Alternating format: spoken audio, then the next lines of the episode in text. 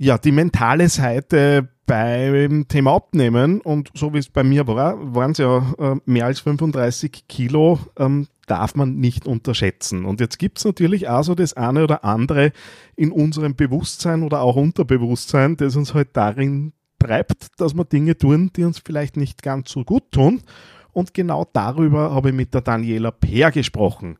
Die ist ihres Zeichens auch im Medical-Programm unterwegs. Wir haben zwar nicht direkt zusammengearbeitet, aber ich habe mich davon überzeugen können, dass sie absolut praxistaugliche und großartige Tipps hat, äh, wenn es darum geht, eigenen Herausforderungen gegenüberzustehen und auch ein bisschen zu überlegen, wie kann es denn vielleicht umdrehen, beziehungsweise wo sind die Hebel, an denen ich arbeiten kann?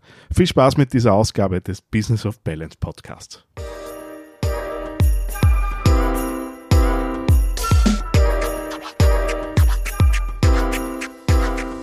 Herzlich willkommen bei Business of Balance, deinem Podcast für ein stabiles und ausgewogenes Leben im Business. Hier ist dein Host, Daniel Friesenecker. Servus zu dieser Ausgabe des Business of Balance Podcasts. Freut mich sehr, dass du wieder dabei bist. Ich muss ein bisschen beichten, was diese Ausgabe angeht. Die ist vor einigen Monaten schon entstanden, äh, war eigentlich geplant, äh, wie das Ganze hier noch Getting Alive geheißen hat, herauszukommen, aber aus den bekannten Gründen ähm, ja, ist es halt dann nicht mehr dazu gekommen, dass ich das Ganze dann eben online gestellt habe.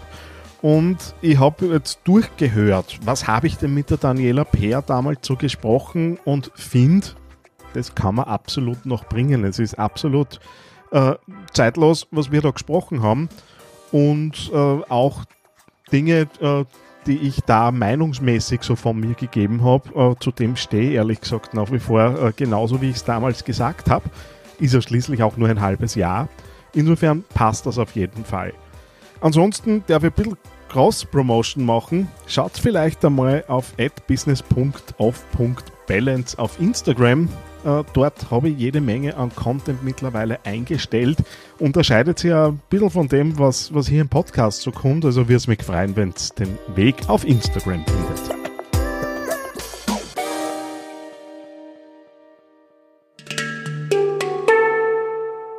Es freut mich immer sehr, wenn ich Besuch bei mir im Teddy Lab im Studio kriege. Und heute habe ich wieder Besuch. Mir gegenüber sitzt die Daniela Peer, ihres Zeichens eine der Therapeutinnen, die auch im Medical-Programm dabei ist. Schön, dass du da bist. Hallo. Hallo. Ja, äh, hab's eh gerade gesagt, du betreust im Medical-Programm äh, vor allem die Köpfe von uns Menschen, die da irgendwo sagen, sie wollen Gewicht verlieren. Und du siehst ja da ein bisschen was. Wir haben vorher gerade geredet draußen und bist seit 2015 dabei. Das heißt, du hast schon die eine oder andere Gruppe gesehen. Wenn man so drüber schaut und ich merke bei mir in der Gruppe, man kann es nicht verallgemeinern, was sind denn so die typischen kopfmäßigen Herausforderungen von uns Teilnehmern und Teilnehmerinnen? Was erlebst du da so alles? Die typischen Herausforderungen, na ja, also es geht immer ganz viel um dieses, ähm, was mache ich denn in Situationen, wo ich normalerweise ist. Also mhm. äh, ich mache immer ganz gern am Anfang meiner Gruppen ähm, so äh, Kleingruppenarbeiten, wo man schaut, okay, welche Themen interessieren denn die Leute in der Verhaltensgruppe und da kommen eigentlich immer Tipps und Tricks mhm. für schwierige Situationen. Ähm, also ich glaube, das ist so ein großes Thema. Wie gehe ich um mit Herausforderungen? Wie gehe ich um mit Stress? Ähm, viele der Teilnehmer sind ja sogenannte emotionale Esser. Ähm, das heißt, das Essen ist ja immer irgendwie mit Emotion verbunden. Äh, und genau um das geht's dann auch. Was tue ich denn dann in einer Situation, wo ich normalerweise zum Kühlschrank gehen würde, weil ich mich belohnen will, weil der Tag anstrengend war, weil es irgendwie gerade ähm, ja schwierig ist mit den Kindern oder in der Arbeit. Ähm, genau, was finde ich für ihre Alternativen? Das ist eigentlich ein großes Thema und begleitet uns auch immer in die Gruppen. Ähm, jetzt gibt es ja da am Beginn ähm, diese Fastenphase, die mir ehrlicherweise auch ein bisschen Respekt abgenötigt hat, wie ich es so, so gehört habe. Ähm, berichteterweise, äh, die Leute, die den Podcast hören und den Blog lesen, wissen ja, dass ich mir nicht recht schwer getan habe damit. Ähm, nur trotzdem ist ja diese Phase extrem wichtig für alles, was da hinten nachkommt. So ein bisschen aus deiner Sicht, weil ich kann nicht viel erzählen. Ähm, was passiert denn da üblicherweise auch in den Köpfen? Weil es ist ja kein reines, äh, ich halte mich da jetzt an meine, meine Sackerl-Geschichten äh, und muss mich da jetzt furchtbar kasteien, sondern mein Erleben ist, dass sich auch, ja, genau diese, diese Strategien, die du gerade angesprochen hast, irgendwie ergeben. Bei mir haben sie sich zumindest im Alltag ergeben. Ich habe ein paar Mal andere Handlungsmöglichkeiten, äh, die ich vorher nicht gehabt habe. Mhm. Also die Phase ist aus psychologischer Sicht insofern voll wichtig, als man so ein kleines Reset einfach braucht. Und äh, ganz viele der Teilnehmer in den Gruppen sagen ja oft, äh, sie können dieses etwas Essen nicht. Also so das bissel Essen, ja. Und ich krieg ganz oft so diesen Vergleich mit dem Rauchen oder mit dem Alkohol, wo dann die Leute sagen, ja, den kann ich einfach weglassen oder das Rauchen kann ich weglassen, das Essen aber nicht. Mhm. Ähm, und das ist ja ein ja die große Challenge eigentlich für viele, dieses ähm, normale Essverhalten zu implementieren. Und das ist quasi in dieser Shake-Phase ähm, mal kein Thema. Ja, das heißt, mhm. ich kann mir die komplette Verantwortung abgeben, was das Essen betrifft. Und ich kann mich voll und ganz auf mich konzentrieren und auf das, was ich eigentlich, ja, was ich bin, was ich möchte, wohin ich möchte, auf meine Ziele etc. Also dieses Thema ist einfach mal ausgespart und das ist auch ganz wichtig, um dem, dem Körper, dem Geist, aber auch dem Unterbewusstsein so ein bisschen das Signal zu geben, ähm, was brauchst du wirklich und wovon kannst du quasi Abstand nehmen. Also es ist tatsächlich so, ich fahre jetzt mal den Computer runter mhm. äh, und setze ihn neu auf. Und das geht halt nicht nur so ein bisschen, ähm, sondern da muss ich halt mal einen Cut machen. Und das brauchen auch die meisten, weil viele kommen halt und sagen so, ich weiß nicht mehr weiter, ich bin jetzt irgendwie an einem Punkt angelangt. Ähm, ja, entweder das oder ich muss irgendwie operieren gehen. Mhm. Ähm, und diesen Break, den brauchen viele. Ich meine, ich bin für mich draufgekommen, ähm, ich war recht anfällig, dass ich beim, beim einschlägigen Food äh, Fastfood-Lokal äh, des Vertrauens relativ häufig drinnen war. Und bin tatsächlich jetzt in dieser Phase draufgekommen, dass darum gegangen ist, irgendwie nur mal eine halbe, dreiviertel Stunde Pause zu haben, bevor es zu Hause mit Familie und so weiter losgeht. Und dass tatsächlich dieses auf der Autobahn man sieht das Symbol auf sich zukommen, rausziehen und wissen, okay, ich habe zwar nur eine halbe Stunde zum Fahren, bis ich daheim bin, aber im nimm, nimm mir diese Pause jetzt nur einmal, dass das eigentlich der Grund war. Mir ist das dann bewusst geworden in der Fastenphase. Ich war von Graz zurück nach Linz äh, am Weg und hätte auf einmal zum Umspuren angefangen. Und mir ist es dann erst bewusst geworden, wie ich einen Blinker gesetzt habe, dass sich da einfach was total durchautomatisiert hat. Jetzt weiß ich aber auch, äh, dass sich das jetzt nicht mit, mit zwölf Wochen irgendwie Sackerl essen nicht erledigt was ist dann wichtig? Wie bringe ich es in den Kopf rein? Oder wie, was, was können Teilnehmer tun oder auch Menschen, die jetzt da zuhören, äh, um ja dann halt irgendwann, irgendwann muss ja vom Unterbewusstsein ins Bewusstsein, weil sonst äh, fährt das Unterbewusstsein mit mir Schlitten auf Dauer. Das ist jetzt so meine banale Vorstellung dazu. Was kann ich tun? Äh, es geht immer in Schritten, sagen wir mal so. Äh, das, was du ansprichst, das ist schon mal voll wichtig. Ich muss die Sachen im Bewusstsein haben. Ja, also genau wie du sagst, ähm, wenn ich es wenn ich's nicht weiß, dann kann ich es nicht ändern. Ja, das mhm. ist mal so der erste Schritt und da hilft natürlich die Fastenphase total, äh, weil so wie dir geht's ja, glaube ich, anderen auch ganz oft so dieses diese Aha-Erlebnisse. Ah, das hätte ich jetzt eigentlich gemacht oder eben dieses Heimkommen und mal als allererstes den Kühlschrank aufmachen mhm. und so weiter. Also es muss mir mal bewusst werden und dann muss muss ich, muss ich verändern. Ja, das heißt, ich muss mal ausprobieren, was gäbe es denn anders. Das heißt, es geht schon ganz viel ums Üben auch. Also mhm. üben, üben, üben. Was könnte ich jetzt anders machen? Ja, ähm, und Langfristig gesehen geht es dann schon darum, auch diese Automatismen in Stresssituationen nochmal rauszufiltern, weil viele Sachen gehen quasi leicht, dass man ändert und die ursprünglichsten Verhaltensweisen, die ich quasi automatisiert habe im Stressverhalten, also wann dann quasi eine Akutsituation ist, die muss dann halt auch irgendwie nur zu knacken geben. Ähm, und da brauche ich halt dann aber auch ganz gute und effektive Alternativen. Also mhm. es geht schon darum herauszufinden, was lenkt mir einfach auch gut ab, was hat einen ähnlichen Effekt wie das Essen, worum geht's überhaupt beim Essen äh, und dann einfach ums Üben. Also ich muss es einfach immer wieder auch machen. Also statt dem Essen quasi äh, oder statt dem Kühlschrank gehen, halt einfach dann mal eine Runde ums Haus gehen oder äh, einen Freund anrufen oder sie zum Kind am Boden sitzen und irgendwas spielen oder oder oder befürchtet, dass das Wunder nicht einfach kommt und da ist es anders. ähm, jetzt bin ich ja im Moment äh, eher am Ende dieser, dieser Umstellungsphase. Ich darf jetzt auch wieder, wieder, wieder ein bisschen was essen im Moment und das wird jetzt natürlich sukzessive mehr, bis ich halt dann zum Schluss irgendwo in dieser, dieser Stabilisierungsphase äh, jetzt dann lande. Und was ich jetzt schon merke in den letzten Wochen, durch das, dass ich einfach wieder zubereite und esse und so weiter, und die Freude war natürlich riesengroß nach zwölf Wochen Sackerl, äh, die Verlockungen werden halt jetzt schon wieder mehr. Also es ist jetzt ähm, gerade dieses, naja, beim Burm bleibt halt irgendwie nur was über und im Vorbeigehen ähm, probiert man halt mal hin. Der Impuls kommt schon. Ich habe mich halt im Moment noch, noch recht gut im Griff, aber merke, das ist schon ähm, ein, ein, ein Kampf. Ähm, und natürlich immer verbunden mit dieser Befürchtung, der erste Bissen ist der Anfang vom Ende und es geht wieder in die andere Richtung. Was ist auch dein Erleben jetzt so aus den ver vergangenen Gruppen? Was sind so die wirksamen Hebel, die man jetzt setzen kann? Natürlich, wir haben jetzt Dinge geübt, wir haben Bewusstsein irgendwo geschaffen zu den Themen, aber es wird halt im Alltag die Automatisierung wahrscheinlich noch nicht immer klappen. Und das dauert da sicher noch länger.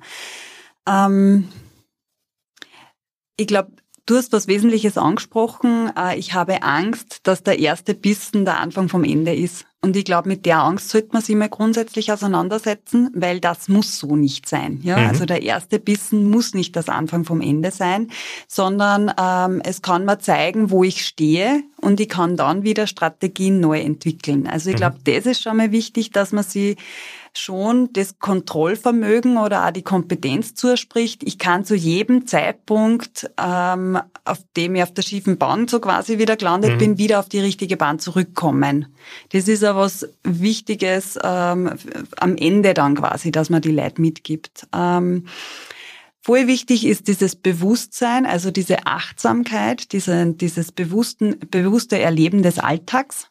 Einfach, mhm. dass ich diese Themen halt einfach am Schirm hab, ja. Und wenn das Stickerl Brot vom Sohnemann halt nur am Teller liegt und ich greife da hin und iss es, dann ist es in Ordnung, wenn du das jetzt gerade am Schirm hast, dass du das isst. Mhm.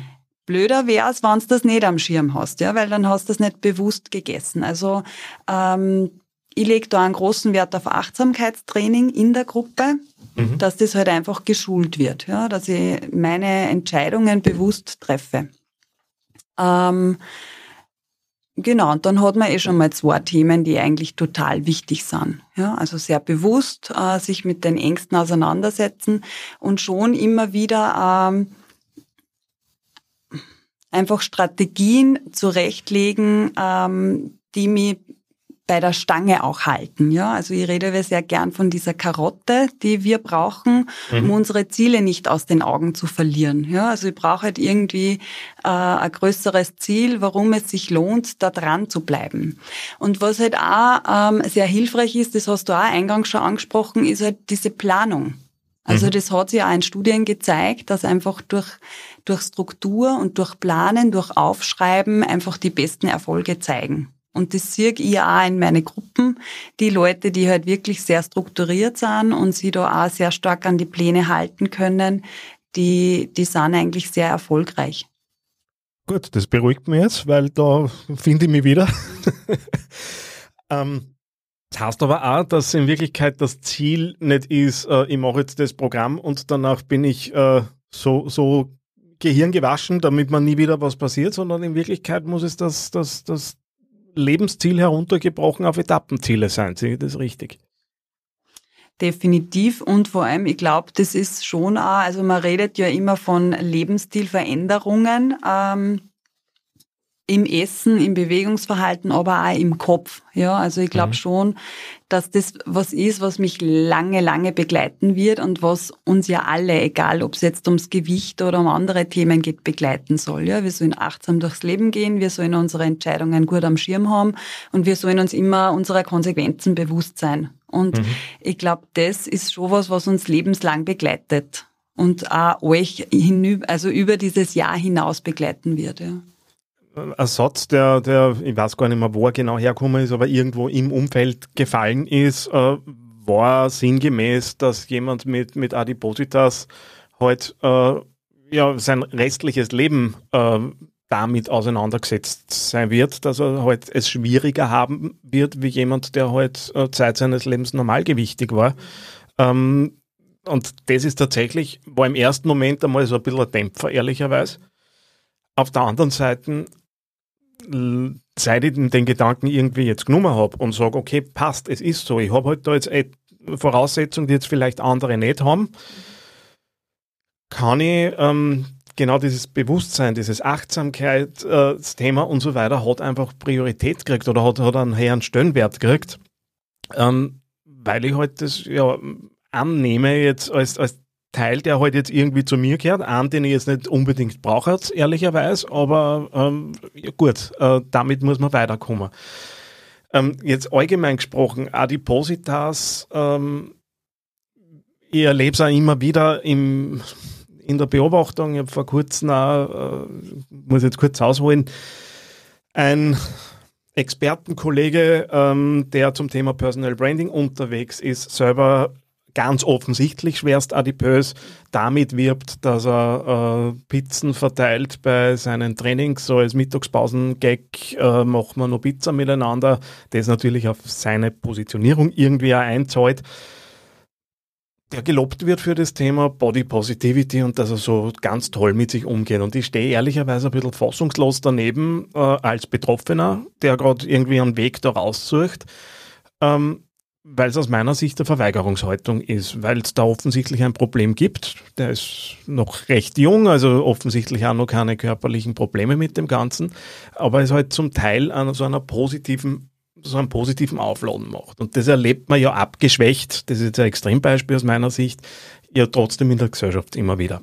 Naja, bist halt ein bisschen dick und das gehört dazu und naja, nimm dich, wie du bist und tu dich nicht ab. Wie, wie gesund kann sowas sein auf Dauer? Nämlich jetzt mental gesprochen, nicht, nicht körperlich. Das ist tatsächlich ein schwieriges Thema und das polarisiert auch total in der Gesellschaft. Äh, und dieses äh, Thema Body Positivity, also das kriege ich auch so ein bisschen mit, ähm, ja, mit Bauchweh mit. Also es gibt ja die, die Personengruppe, die sagt, ich nehme mich so an und ich mhm. akzeptiere mein Übergewicht und so weiter. Und ich glaube, ähm, es ist bis zu einem gewissen Grad auch wichtig, dass ich mir da auch positiv etwas abgewinne, ja, weil ich glaube, es bringt auch nichts, wenn ich übergewichtig bin oder adipös bin, dass ich mich ständig damit gräme, äh, in welcher Verfassung ich bin. Ja.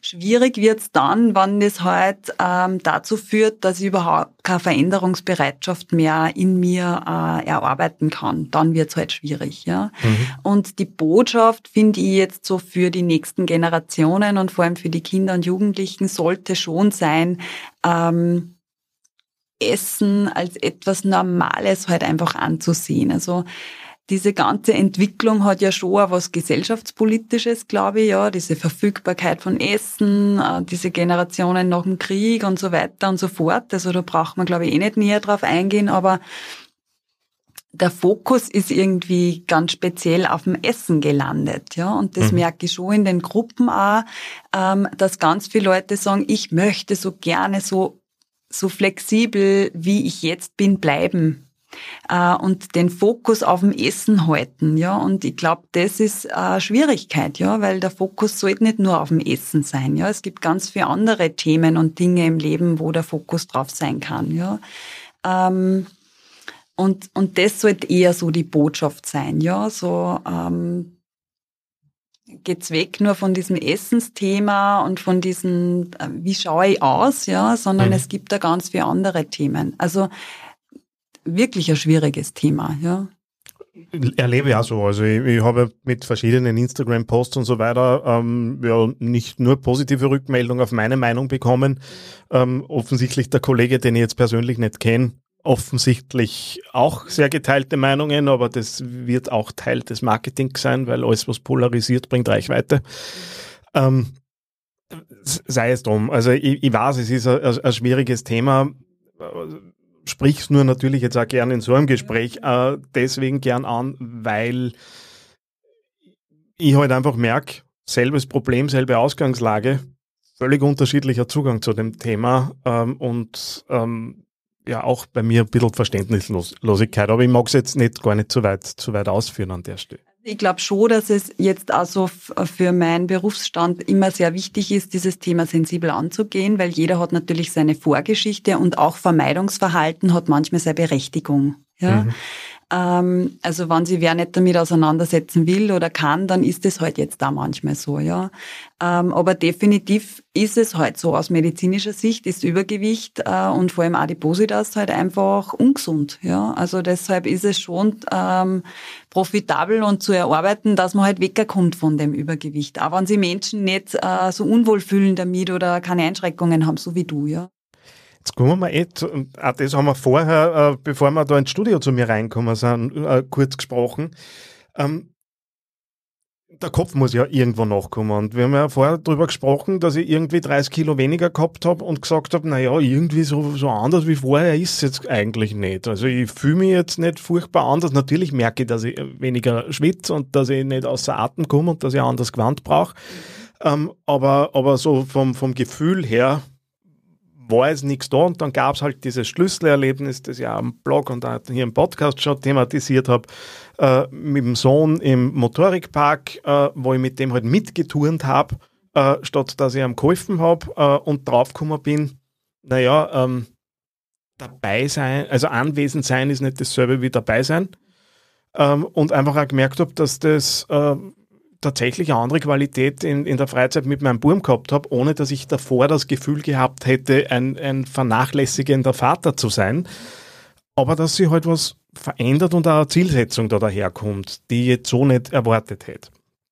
Ähm, jetzt, das ist jetzt ein Beispiel und das wird sich bei jedem irgendwie unterschiedlich ausprägen. Aber gibt es irgendwie so Erfahrungswerte, wie lange der Kopf braucht, dass er der körperlichen Veränderung nachkommt? Weil der Verdacht wird sich bei mir erhärten, auch wenn ich so im Umfeld bei mir schaue, dass das nicht eins zu eins geht und dass nicht mit jedem Kilo oder irgendwie ein Mehr an Lebensfreude, Selbstvertrauen, was auch immer da ist.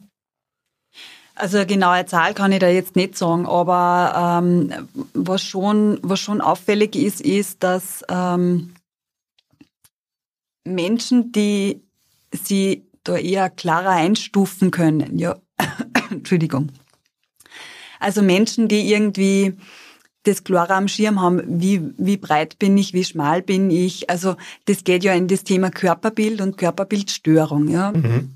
Und je mehr ich da quasi ähm, eine Störung drinnen habe, umso länger werde ich ja brauchen, dass ich da wieder rauskomme. Ja. Wenn ich mich recht klar einstufen kann, wo bin ich und wo war ich und wo bin ich jetzt, dann wird das weniger lang dauern. Aber die Erfahrung ist schon über alle Gruppen hinweg bei mir, gerade wenn die Gewichtsabnahme recht schnell und recht groß ist, ja, so wie bei dir innerhalb von ein paar Wochen halt 30 Kilo weniger, ja, dann braucht es natürlich schon seine Zeit, bis der Kopf nachkommt. Mhm. Und ich glaube, festmachen kann man es dann anhand eben dieser kleinen, so wie es das du klein nennst, das sind eigentlich Großigkeiten und keine Kleinigkeiten, ähm, äh, Veränderungen, ja, das Nicht-Schwitzen zum Beispiel, das ist eh schon mal ein richtig, äh, richtig großes Indiz eigentlich, dass da richtig viel passiert ist, ja wäre ja mir gar nicht aufgefallen im ersten, also nicht, nicht, nicht bewusst gewesen, äh, aber meine Frau hat mich halt angesprochen, dass ich, ich bin am Griller gestanden, wir haben ja jetzt äh, zuletzt eh gute Temperaturen gehabt und irgendwie neben einem 200 Grad Griller bei 34 Grad äh, draußen ja, natürlich schwitzt man da. Also das äh, ist einfach so, aber wo, wo man einfach gemerkt hat, okay, ich habe halt nicht Randl beim, beim T-Shirt, sondern mir stehen halt nur die, die, die Perlen ähm, auf der Stirn. Und sie hat mich dann angesprochen. Hey, du schwitzt ja viel weniger. Und das ist mir, also das waren halt dann, sind halt dann immer so die Erkenntnisse, die hinten nachkommen und tatsächlich merkst ich jetzt, vor allem auch an, an, an Instagram-Fotos, die jetzt nur am Beginn des, des, des Programms gemacht worden sind. Äh, ich habe neulich eine Visitenkarte hergegeben und ich habe ein Foto von mir auf der Visitenkarte drauf und mir hat mein Gegenüber, äh, es hat, hat nicht bedacht, was da jetzt gleich rauskommt äh, und schaut drauf und sagt, na, du warst auch noch voller, gell? Ähm, und dann bin ich drauf gekommen, hoppala, ich muss meine Visitenkarten ändern. Ähm, das passt nicht mehr zusammen. Äh, und das sind jetzt so die Dinge, und die hätte habe ich ja zum Beginn von einem Programm nicht gedacht, dass das alles dann noch kommt, dass ich neue Fotos für eine Website brauche äh, und so weiter. Und jetzt ehrlicherweise gerade eher das Problem habe, nicht zu wissen, wann ist der ideale Zeitpunkt, das zu tun, weil ich ja noch nicht fertig bin. Ähm, das freut natürlich. Ähm, zum äh, Programm selber vielleicht nur mal Retour. Und ähm, was mir ja sehr oft gesagt wurde, wie furchtbar konsequent ich nicht bin, dass ich das so super durchhalte. Also jetzt von Leuten, die mit dem Programm nichts zum tun haben. Und irgendwann habe ich es dann annehmen können. Für mich war es halt keine Konsequenz, weil ich mir einfach gedacht habe, naja, ich überweise jetzt doch einen erheblichen äh, Betrag an Geld äh, und ich war ja schön blöd, äh, wenn ich das jetzt nicht machen würde, für was ich da eigentlich bezahle. Wie viel Konsequenz ist da jetzt wirklich dahinter? Weil ich kann es ganz ehrlich nicht einschätzen, weil wir ich einfach nicht schwer da haben. Also brauche ich große Willensstärke, äh, um Medical durchziehen zu können? Ähm, die Fastenphase ist für sehr viele relativ gut durchziehbar würde mhm. ich jetzt einmal sagen. Also für den Großteil. Ja, es gibt schon immer wieder Leute, die halten es nicht aus, dass sie nicht einmal die drei Monate in eine Gurken oder so reinbeißen. Mhm. Ähm, die großen Ausbrüche in der Fastenphase habe ich noch nicht erlebt. Ja, also es sind mhm. meistens dann so, ich is einmal ein Gurkel oder ich beiße in eine Tomaten rein. Ähm, Schwieriger wird's dann zu Beginn, äh, also Halbzeit. Das ist mhm. also aus meiner Erfahrung ähm, so ein bisschen schwierig, ja, weil da habe ich dann schon wirklich halt ein halbes Jahr irgendwie durchgehalten und habe mich motiviert. Ähm, die Stabilisierungsphase ist tatsächlich aus meiner Sicht die herausforderndste Phase. Warum? Weil ich natürlich angehalten bin zu stabilisieren. Ähm, und wenn das nicht passiert, also wenn die Leute nur weiter abnehmen, nehmen sie nicht mehr so viel so schnell ab. Mhm. Also es ist tatsächlich so, dass in der Phase natürlich ich wieder konfrontiert bin mit diesem Essensthema. Ähm, und ähm, ja, ich halt einfach meine Muster, meine Verhaltensmuster wieder mehr am, am, am Tisch habe und da einfach äh, mehr arbeiten muss. Ja. Ich, ich finde, es ist gut durchhaltbar. Ja, es gibt ja auch das Angebot von uns Therapeuten, dass wir immer mit Rat und Tat zur Seite stehen und ähm, und äh, natürlich Krisen sozusagen auffangen wollen, aber es äh, braucht schon, also es braucht schon einen langen Atem, das muss man schon sagen. Mhm. Und Gut. vor allem immer wieder Motivation zwischendurch. Ja, also ich, leider her ist jetzt schon wieder, dass die Stabilisierungsphase ist. Äh, Gerade vor kurzem habe ich die Möglichkeit gehabt, mit einer Ordensschwester, die es äh, letztes Jahr durchgezogen hat, okay. äh, zu sprechen. Und das war auch das Erste, was äh, mir gesagt hat, dass äh, der schwierige Teil jetzt dann, dann erst kommt. Ähm, ja, umso wichtiger ist, genau die Dinge, die wir besprochen haben, im Kopf zu haben äh, und voranzugehen und die positiven Dinge im Kopf zu haben. Ähm, abschließend, wenn du so zurückschaust auf die letzten Jahre deiner Gruppen, ähm, was sind so die, die, die größten Erfolge, nämlich kopfmäßig äh, und nicht in Kilo ausgedrückt, äh, die du irgendwie wahrgenommen hast? So die größten Veränderungen, äh, nämlich auch um ein bisschen motiva motivatorisch abzuschließen mit dem Ganzen da. Was sind die größten Veränderungen? Also das, was ich immer schön gefunden habe, ist, wenn die Leute einfach gemerkt haben, okay, es ist schon wichtig, sich Zeit für sich selbst zu nehmen weil das braucht es einfach auch. Es braucht es auch für dieses Thema Abnehmen. Ähm,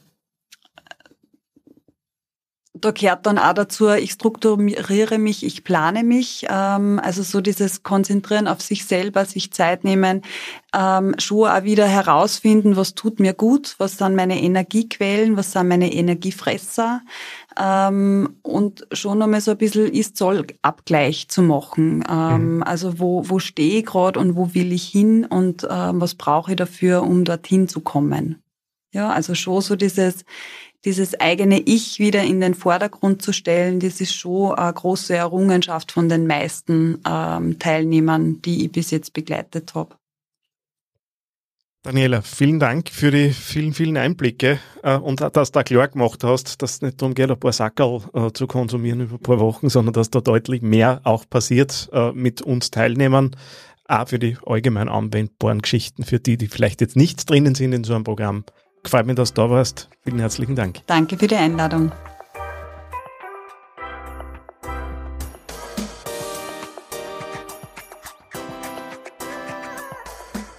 Danke fürs Zuhören.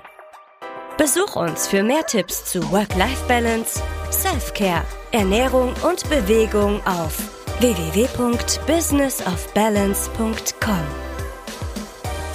Falls dir der Podcast gefallen hat, freuen wir uns riesig über eine 5-Sterne-Bewertung auf deiner Lieblingspodcast-Plattform. Das hilft uns, noch mehr Menschen zu erreichen.